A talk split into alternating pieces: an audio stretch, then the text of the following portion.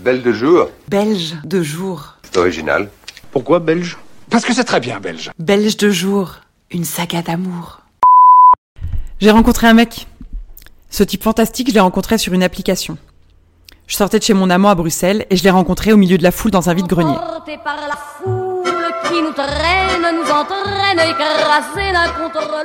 Plus tard, il me dira qu'il se souvenait m'avoir heurté, physiquement, et qu'il s'était retourné pour demander pardon.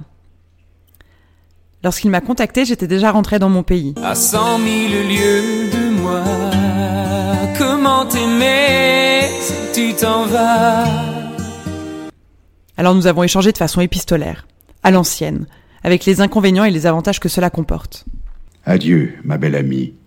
Laissez la danse nid et préparez-vous à retrouver et à me rendre les délicieux plaisirs de notre première liaison. Jean est philosophe, DJ à ses heures perdues, triathlète et très beau. Enfin très beau. Il est tout ça qui a les yeux couleur mer du Nord, mais moi je le trouve super beau. Évidemment, je me suis méfié instantanément. Quarantenaire, Oula, oula, oula, oula, oula, philosophe, oula, oula, oula, oh. le genre de gars qui jongle avec les mots, Il triche avec ma vie. le genre de gars amoureux de l'amour ou pire encore, amoureux de ses propres mots et de ses propres pensées. Je voulais absolument pas le rencontrer tellement je flairais le mauvais plan. De mon côté, je n'étais pas prête à une rencontre. Je sortais tout juste d'une longue période très difficile. Au travail, et affectivement aussi d'ailleurs. Je venais de m'en sortir avec force et courage, en y laissant beaucoup d'énergie. J'expliquais que j'avais rencontré consécutivement un grand nombre de personnes à l'honnêteté intellectuelle douteuse, mais que je continuais à faire confiance, sans savoir si cela était de la naïveté ou un trop plein d'espoir en l'humanité.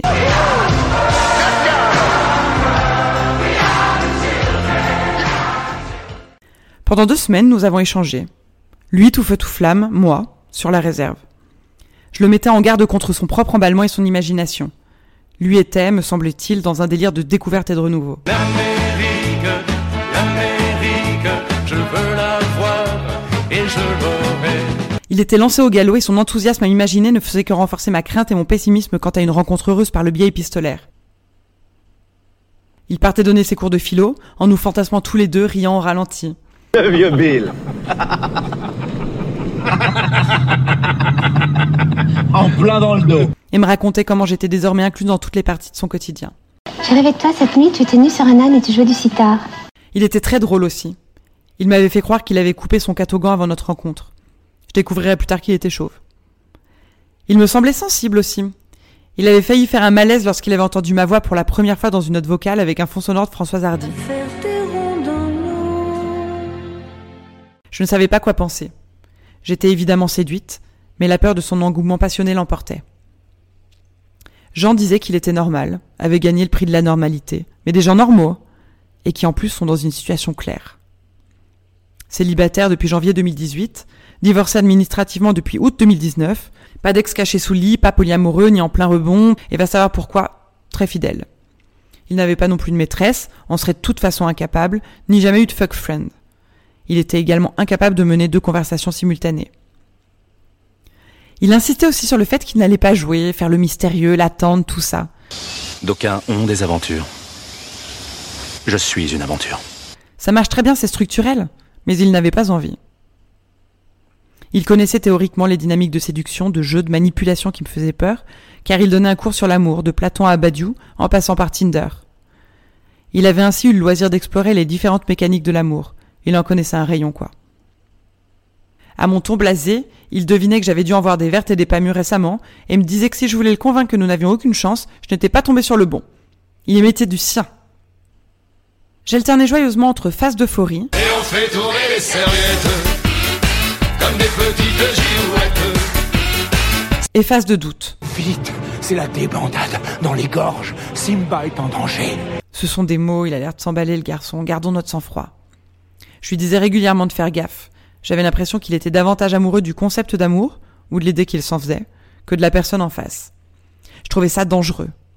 Pour anticiper la déception d'une part lorsque l'on se rencontrerait réellement, et puis aussi pour ne pas sombrer dans le monde égocentrique de ses idées. S'il pensait qu'il pouvait plaquer ses pensées, idées, fantasmagories du moment sur quelqu'un d'autre que moi, alors il fallait qu'il réfléchisse avant de prendre l'avion pour me retrouver. À chaque fois que je le mettais en garde contre, il voyait une intelligence émotionnelle et altruiste rare. Et d'après lui, nous avions un peu peur aussi tous les deux. En gros, J'étais méga relou alors que lui essayait vaillamment de vivre le moment présent. Bref. Il était séduit et j'étais entre deux eaux, visiblement trouble. J'étais très inquiète du passage à la réalité. Ce n'est pas tant moi que je redoutais, mais lui, qui semblait si confiant, si à fond, si sûr de lui. Il défiait les lois de l'idéalisation en indiquant qu'il n'était pas suffisamment bête pour se faire voir comme un débutant. Je recadrais beaucoup. Il pouvait sentir le souffle de la mort au moindre emballement intempestif de sa part.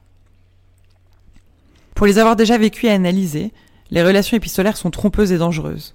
Je t'emmerde, Merteuil, et tu vas me le payer. Je mettais le maximum de distance pour me protéger, mais je sentais bien que son enthousiasme contagieux commençait à m'emporter. Et on fait tourner les serviettes comme des petites girouettes. Il montrait au final tous les signes dont j'avais besoin. L'humour, l'amour de la littérature et du bon mot, la créativité, la prévenance et la stabilité émotionnelle. Il avait l'air si honnête et si sûr de lui, il sentait qu'entre nous ça pouvait matcher. Il battait en brèche toutes mes idées sur la cristallisation autour des échanges épistolaires, de la crise de la quarantaine, du rebond après un divorce et deux enfants. Il était sûr que j'étais...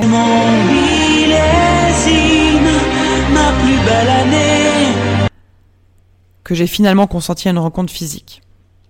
Il arriverait donc dans 15 jours, enfourchant sa licorne EasyJet pour braver l'inconnu et l'inconnu. Pour connaître la suite de l'histoire et savoir comment s'est passée la première rencontre, passez à l'épisode 2.